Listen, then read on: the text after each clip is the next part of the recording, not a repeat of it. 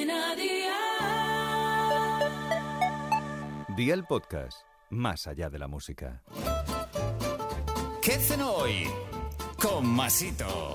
Hola familia, vamos ya que se acaba la semana. Hoy triunfamos en la cocina. Vamos a preparar una pizza de hojaldre mucho más fácil que la tradicional y también muy rica. Así que ve por la libreta y toma nota de los ingredientes que te dejo la receta. Una lámina de hojaldre, tomate frito, atún, cebolla, queso mozzarella, huevo y orégano. ¿Empezamos con la preparación? Pues venga, ¡al lío!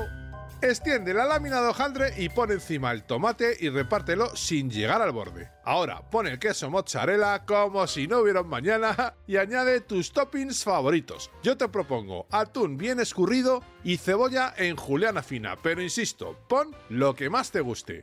Pincela el borde del hojaldre con huevo, llévalo al horno a 180 grados con calor arriba y abajo y la bandeja en el medio del horno aproximadamente entre 15 y 20 minutos. Familia, espolvorear orégano por encima y ya tenéis la cena lista. Consejito del día, cuando utilices hojaldre es importante que no lo tengas mucho tiempo fuera de la nevera, si no se pondrá muy blando y será difícil de manejar. Los deberes para el lunes te los dejo por aquí. Champiñones, gambas congeladas, huevos, sal, aceite de oliva virgen extra y especias a tu gusto. Espero y deseo que te haya gustado esta nueva receta y que te suscribas al podcast. Ya sabes que es gratuito. No te olvides de compartirlo con tus familiares y amigos y te espero el lunes. Recuerda, paso lista.